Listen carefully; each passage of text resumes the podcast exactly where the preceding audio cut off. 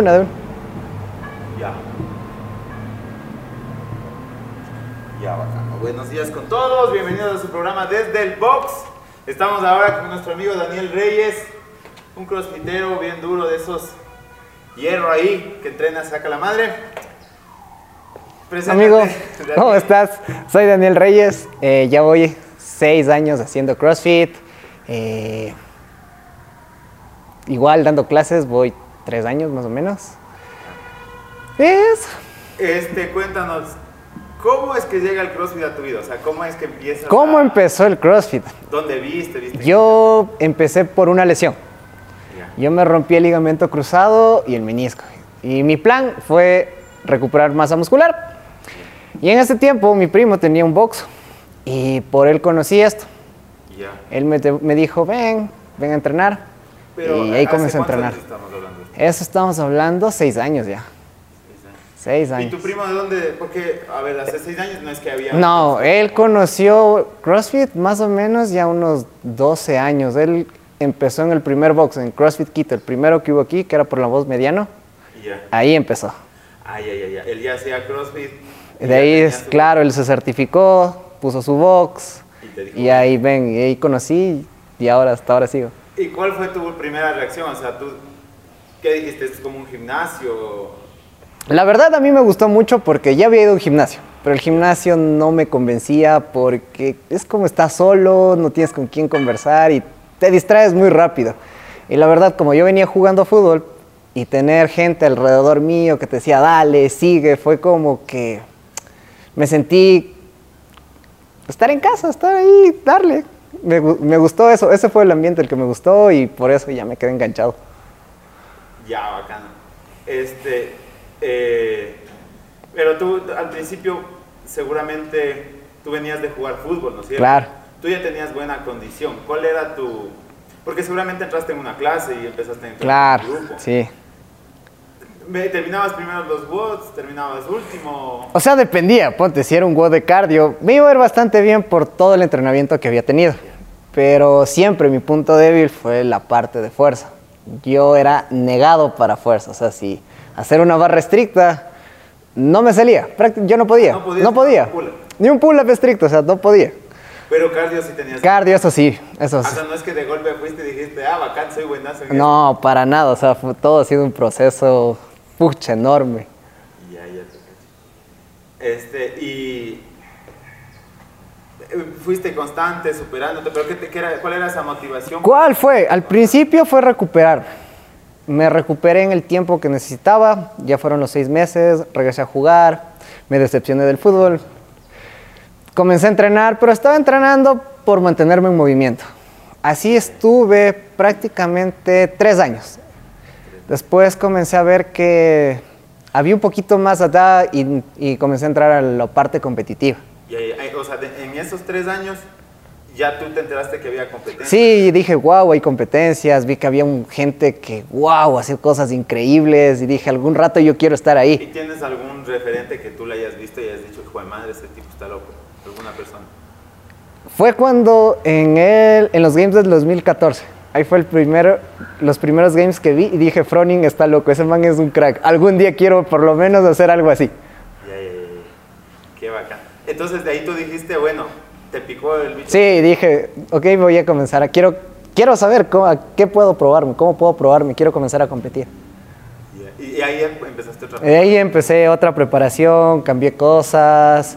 Igual, eh, antes de eso, yo ya había conversado con mi coach, que era mi primo ese tiempo, y me dijo de una, dale, yo te apoyo. Él comenzó a programarme, comenzamos a trabajar. Mis debilidades, como digo, o sea, la fuerza para mí nunca ha sido una fortaleza, siempre me ha costado bastante. Claro, ahora ya estás ya en otro momento también. Claro, ahorita igual, pero igual es algo que a mí me sigue costando, o sea, es algo... No es que disfrutas cuando te toca fuerza, O sea, sí disfruto, pero no es algo que te diga me siento cómodo. que no se te da Ajá. fácil como otras personas. Sí. Bacano. Este, ahorita estás en, en, en otro momento de tu vida, ¿no es cierto? Han pasado Sí. ya algunos años. Ya pasaron algunos años, ahorita igual estoy dedicado 100% al CrossFit, doy clases, entreno. Pero aparte tú tienes formación académica. Claro, yo, yo soy ingeniero en electrónica y telecomunicaciones. Sí, trabajé un tiempo en eso, no me gustó y dejé ahí. ¿Qué es lo que más te gusta de, de- bueno, Tienes dos opciones, ¿no es cierto? Claro. Tienes la opción de trabajar en una oficina y tienes la opción de, del mundo del CrossFit. ¿Por qué te llamó la atención ese mundo CrossFit? Porque me di cuenta que me gusta enseñar, me gusta transmitir, cambiar vidas, que venga alguien y me dice, coach, pude hoy hacer esto, o cosas así. Y eso es como que te- me llena más que estar en una oficina. El cariño de la gente, estar ahí pendiente, es mucho más cansado muchas veces, pero me, divi- me- me pone feliz de ayudar a las personas. Ah, bacán. Encontraste eso en el box. Claro, Entonces no quieres dejar eso. no, no quiero dejar eso. Desde pequeño tú tenías ese, ese chip deportivo, siempre es- tus papás, tus familiares como que te inculcaron al mundo Sí, deportivo. o sea, yo prácticamente toda la vida jugué fútbol. Jugué desde los 8 años hasta los 24.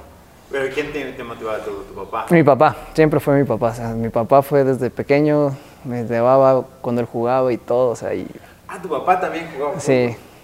Él no, Pero él llegó a jugar en Liga. no jugó profesional, él igual jugó en las inferiores de liga, pero él siempre me, me llevaba, pasaba con él en las canchas, así que Te criaste en ese ambiente. sí, siempre me gustó. Ahora, eh, ¿cuáles son las metas que tú tienes? Ahora, A ver, vamos, vamos desde antes, un poquito antes.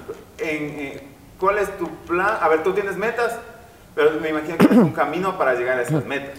claro, ¿Cuál es ese camino? el camino. Porque, a ver, no es como que hacer un gol diario, sacarte al madre y ya y ver qué pasa, ¿no? Claro, o sea, realmente fue cambiar muchas cosas. Este, el, justo el punto de la pandemia me hizo cambiar un montón de cosas, eh, reorganizar mi vida prácticamente, porque el- me di cuenta que no solo es el entrenar, no solo es dentro del box, sino también cómo estás fuera del box. Influye tanto la parte eh, personal, la parte familiar, si tienes novia, novio, yo qué sé, igual influye eso. Me di cuenta que sí, la nutrición es la base de todo y cambié desde ahí. Comencé a cambiar mi nutrición. Dije, no, ok, yo no quiero cambiar mi nutrición por verme rayado, sino por tener un mejor rendimiento. Ya como deportivo, o sea, Claro. de lado el tema estético. Claro, dije, no, o sea, yo quiero un- estar con un mejor rendimiento y sí, o sea, se a los primeros tres meses fue terrible acostumbrarme, me costó bastante, pero después vas viendo los resultados, vas viendo que sí, eh, tiene toda la razón que la base es la nutrición. Este, eh, bueno, entonces en la pandemia te, te empiezas como que a replantear tus prioridades, Sí. tu- tu- tus metas y en base a esas metas también tus caminos. Claro. Y, y ahorita, ¿qué, qué plan tienes? O, Mm. o yo me imagino que ya, o sea, ya empiezas ya a comer bien, Claro. empiezas a, a entrenar fuerte, empiezas a llevar otro plan de entrenamiento, ¿no es cierto? Claro, ahorita por el momento estoy entrenando con Maca, ya es... Pero ¿y cómo, cómo es que te encuentras con él? ¿Cómo me encuentro con él? ¿O ¿Qué te motiva a decir, voy, quiero entrenar con este man? ¿Quién es él? ¿Quién me motivó a eso? Eh, Guillermo Torres es un chico de Guayaquil. Realmente el man es un crack, lo admiro un montón. Y fue como vi que estaba entrenando con él. Y dije, regresaba de Colombia y dije, no, en esa competencia yo quiero estar al nivel de ellos, o sea, porque fue una competencia súper fuerte. Y dije, no, yo quiero mejorar, quiero estar mejor. Quiero que, o sea, dije, mi entrenamiento está bien, pero quiero ver si cambiando subo mi nivel. Así que un día, conversando con mi coach, le dije, ¿sabes qué? Voy a hacer esto. Le escribí a Maca. Le dije, coach, eh, me interesa cómo funciona su programa. la- No me respondió. ¿Te dejó en sí, tal cual me dejó en visto. Y fue como que, qué huevada, no me responde. Pero ¿y, por qué crees que te dejan visto? Porque seguramente un montón de Sí. gente de toda Latinoamérica le debe escribir. Obvio. Me dejó en visto y dije, ya nada. Pasó creo que una semana y me respondió. Y a los ocho días. Y me dijo, pásame tu mail, necesito que Te tomo una prueba para... llenes un formulario. No, no prueba, te hace tener un formulario. Me hizo tener ese formulario, llené el formulario, lo envié. Igual, me acuerdo que me dijo que se había ido de viaje, algo así. Llené el formulario y otra vez otra espera. Dije, no sé, no sé, o sea, yo dije, creo que no es, que no creo que tengo que entrenar con él. Y fue como que ya nada. Ya, ya. Un día estaba entrenando en el box, estaba, no, estaba acabando de dar clases y dije, voy a entrenar. Cuando cojo, abro el teléfono, ¡plap! Me comienzan a llegar mails seguiditos. Y un mensaje de Maca me dice, Dani, ya, ya te envié la programación del mes, más todo lo que necesitas saber. Ya, Y fue como que, wow, ya estoy en el... ya estoy adentro. Y Para quien no conoce, ¿quién es Juan Maca Coronel? Juan Maca Coronel, eh, ahorita es uno de los mejores coaches de Latinoamérica. Eh, el anterior año tuvo como seis atletas que clasificaron a los Games, pero por motivos de la pandemia no pudieron ir. Por los cupos. Cla- no, los campeones nacionales, ellos no clasificaban a los Games, sino solo los que ganaban sancionales. Así que por esos motivos no fueron. Pero sin embargo estuvieron... Pero sin embargo, o sea, tuvo seis clasificados y tener seis clasificados no, no lo hace cualquiera. O sea, O sea, la programación de... O sea, la tiene súper clara, ¿no? Sí, la, la verdad que sí. Y aparte también, o sea, él no se, se preocupa también como atleta, que estés bien y cosas así. Siempre está pendiente de cómo vas con el Hablas, entrenamiento. conversas con él. Sí, o sea, él siempre está pendiente, siempre te dice, ¿estás bien? ¿Cómo te ha ido en el entrenamiento? Cosas así. Ya. Oye, ¿y ah, hubo algún cambio entre eh, la programación que llevabas con la del Juan Maca? Sí. ¿Sientes que estabas por buen camino? Sí, o sea, iba por buen camino, la verdad. Pero la experiencia que tiene Maca tiene otros conocimientos. Ya. Y esa experiencia te da que mejores, o sea, siempre te está sacando de tu zona de confort, o sea, siempre tienes un reto, algo nuevo, y es como que, ponte, yo entré con, yo cuando comencé con él, eh, yo hacer un handstand push-up estricto, 5 y ya me moría. Y después comencé a ver los cambios y ya eran ahora eran 10, 12 seguidos, y en un watt podía mantener el, El ritmo. el ritmo, ya no, ya no era como que hacía tres y descansaba 40 minutos y vuelve el otro, sino fue como que un cambio bastante evidente. Ya, ya, ya. Oye, pero, este, a ver, el Juan Maca, ¿te saca la madre?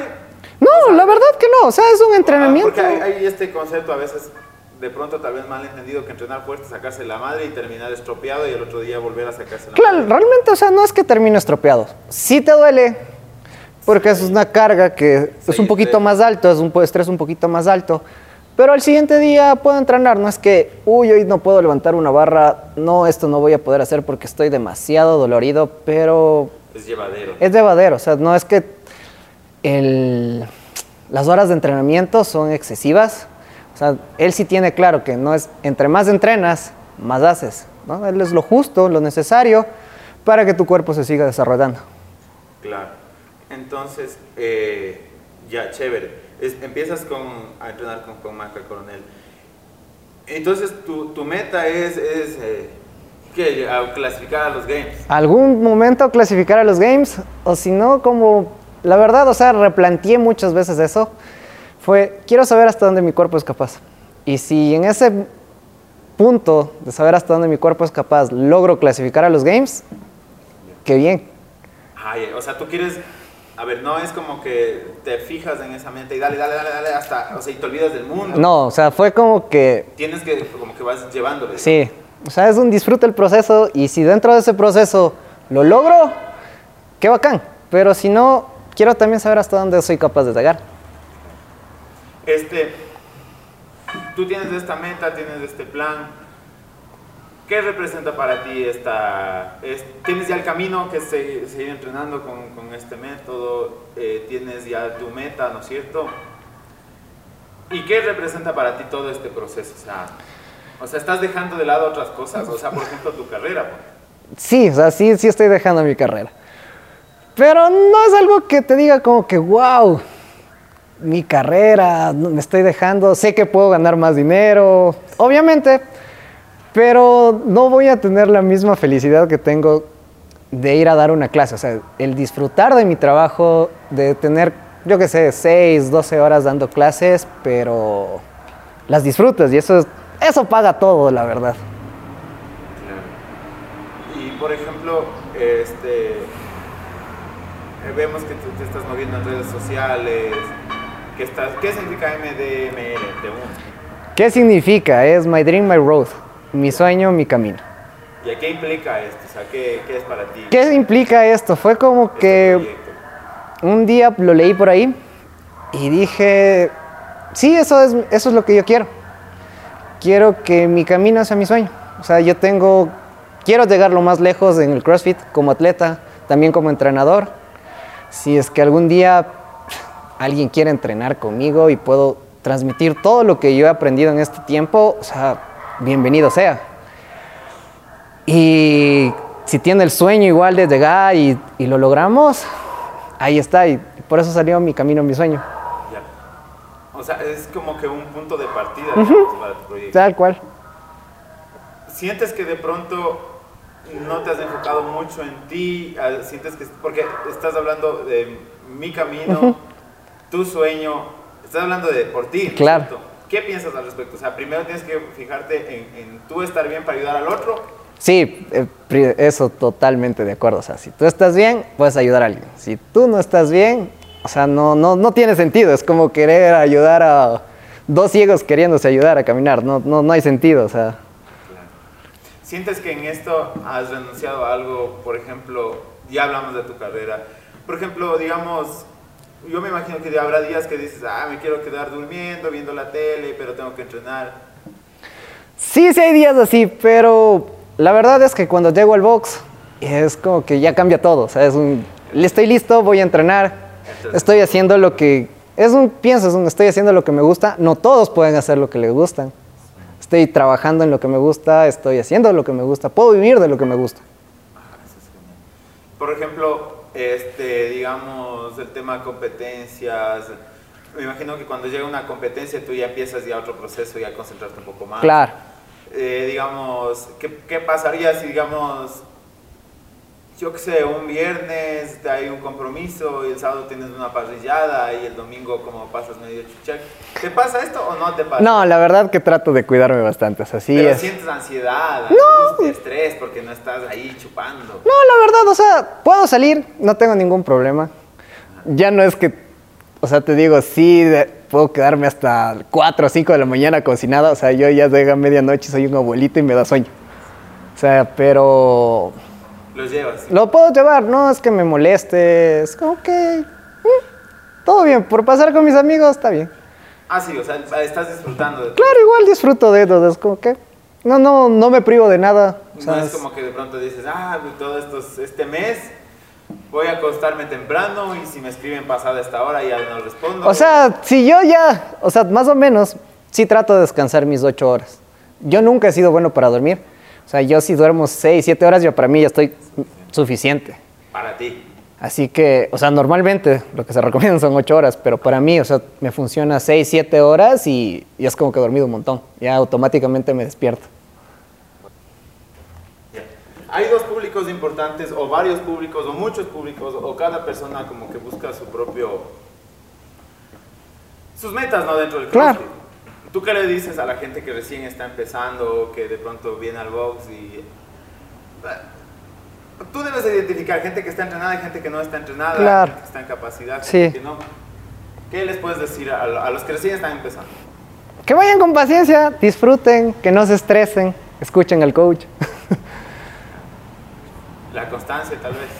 Sí, o sea, depende, va a depender mucho de sus objetivos. O sea, si yo que sé, a largo plazo quiere competir, depende de toda la constancia, de cómo está entrenando, si está haciendo caso, está trabajando lo que le piden, va a poder llegar. Hay gente que de pronto ya lleva buen tiempo en el box, va entrenando ya algún tiempo y empezamos a veces a renegar de que estoy estancado, de que no he avanzado, de que hay personas que ya fulanito que empezamos casi igual estamos está alzando más peso, yo no. ¿Qué, qué- Ahí sí vienen a influir cosas externas al box, ya no tanto el, el entrenamiento, porque estás haciendo lo mismo que el resto. Así que no sabes lo que está haciendo el otro afuera del box. Ponte el otro está durmiendo más, está comiendo mejor. o sea, de de pronto tener como que esa, esa, esa paciencia? Claro, o sea, también el- hay gente que tiene, genéticamente es fuerte.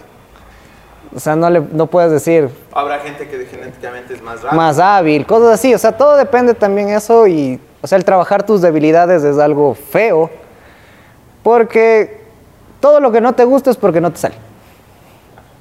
Cosa que no te sale, no te gusta, no quieres hacer. Y ahí es cuando, si tú quieres mejorar, quieres algo mejor, tienes que hacerlo.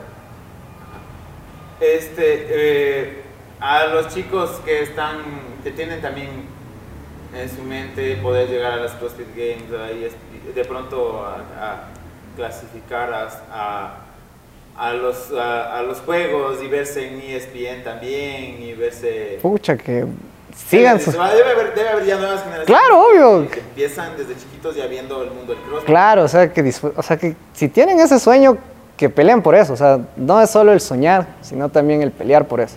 Tratar de cumplirlo. Este. ha- Hay gente también que, que en cambio no quiere irse a los CrossFit Games, no quiere ponerse grandota, no le interesa hacer un power snatch pesadísimo, pero quiere estar en forma, sentirse Quiere estar saludable. y estar saludable. O sea, ¿qué, qué- qué Claro. opi- qué opinas de ese sector? Me parece perfecto. O sea, no hay. mm, CrossFit es inclusivo. Así que no tienes por qué hacerte problema el competidor, el que no quiere. Es, yo quiero salud, busca tu salud, busca. Eso es tu objetivo, sigue con tu objetivo. Eso te va a ayudar a que te mantengas entrenando. Claro. Porque va a haber días que, como me decías, no quieres entrenar. Y, la, o sea, la motivación es muy efímera. O sea, la motivación no está siempre. O sea, tienes que concentrarte en tu objetivo muchas veces y decir, ok, para cumplir esto tengo que, tengo que seguir haciéndolo.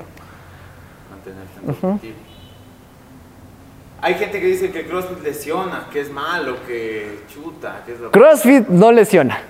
Lesionan los malos coaches. Así de fácil. ¿Y qué opinas de, de- de- dónde pues, eh, o sea, a qué te refieres con malos coaches? No es que discrimino a todos, pero casi siempre el atleta, el que es el mejor atleta del box, trata de enseñar al resto. No por ser bueno en algo, puedes tú transmitir. Tienes que estudiar para ser entrenador, tienes que tener el conocimiento de rangos de movimientos, qué puede pasar si lo hace mal, cosas así que eso va a ser de ti un buen entrenador. Y va a hablar bien, vas, vas a cambiar ese, ese pensamiento que CrossFit lesiona. Este, eh, de pronto, para ya terminar con el capítulo, un mensaje a toda la comunidad crossfitera. Ah, no, ¿qué piensas, qué piensas de la comunidad crossfitera? Que, a ver, eh, este, de que, ¿qué, qué encuentras en un box que no encuentras en otro espacio deportivo? pues? O sea, encuentras ese que le viste esa hora, no le ves más que esa hora y está atrás tuyo y dale, loco, tú puedes, sigue. Y todos están apoyando. O sea, eso es lo bonito del CrossFit, que nunca estás solo. O sea, que el último, el que acabó al último, el WOD, ese es el más aplaudido, no el que acabó primero. Eso es lo más bonito que puedes ver. Bacana. Este, ya, eh, no sé, algún consejo en general a la gente que te está mirando, que dice, oye, qué bacán ese man. Yo le he visto que levanta un montón, yo le he visto en las competencias. ¿Qué le dices a, a esos chicos que por ahí que, cierta admiración? que disfruten el proceso, que se cuiden, que entrenen, que si tienen un sueño, hagan lo que sea por cumplirlo.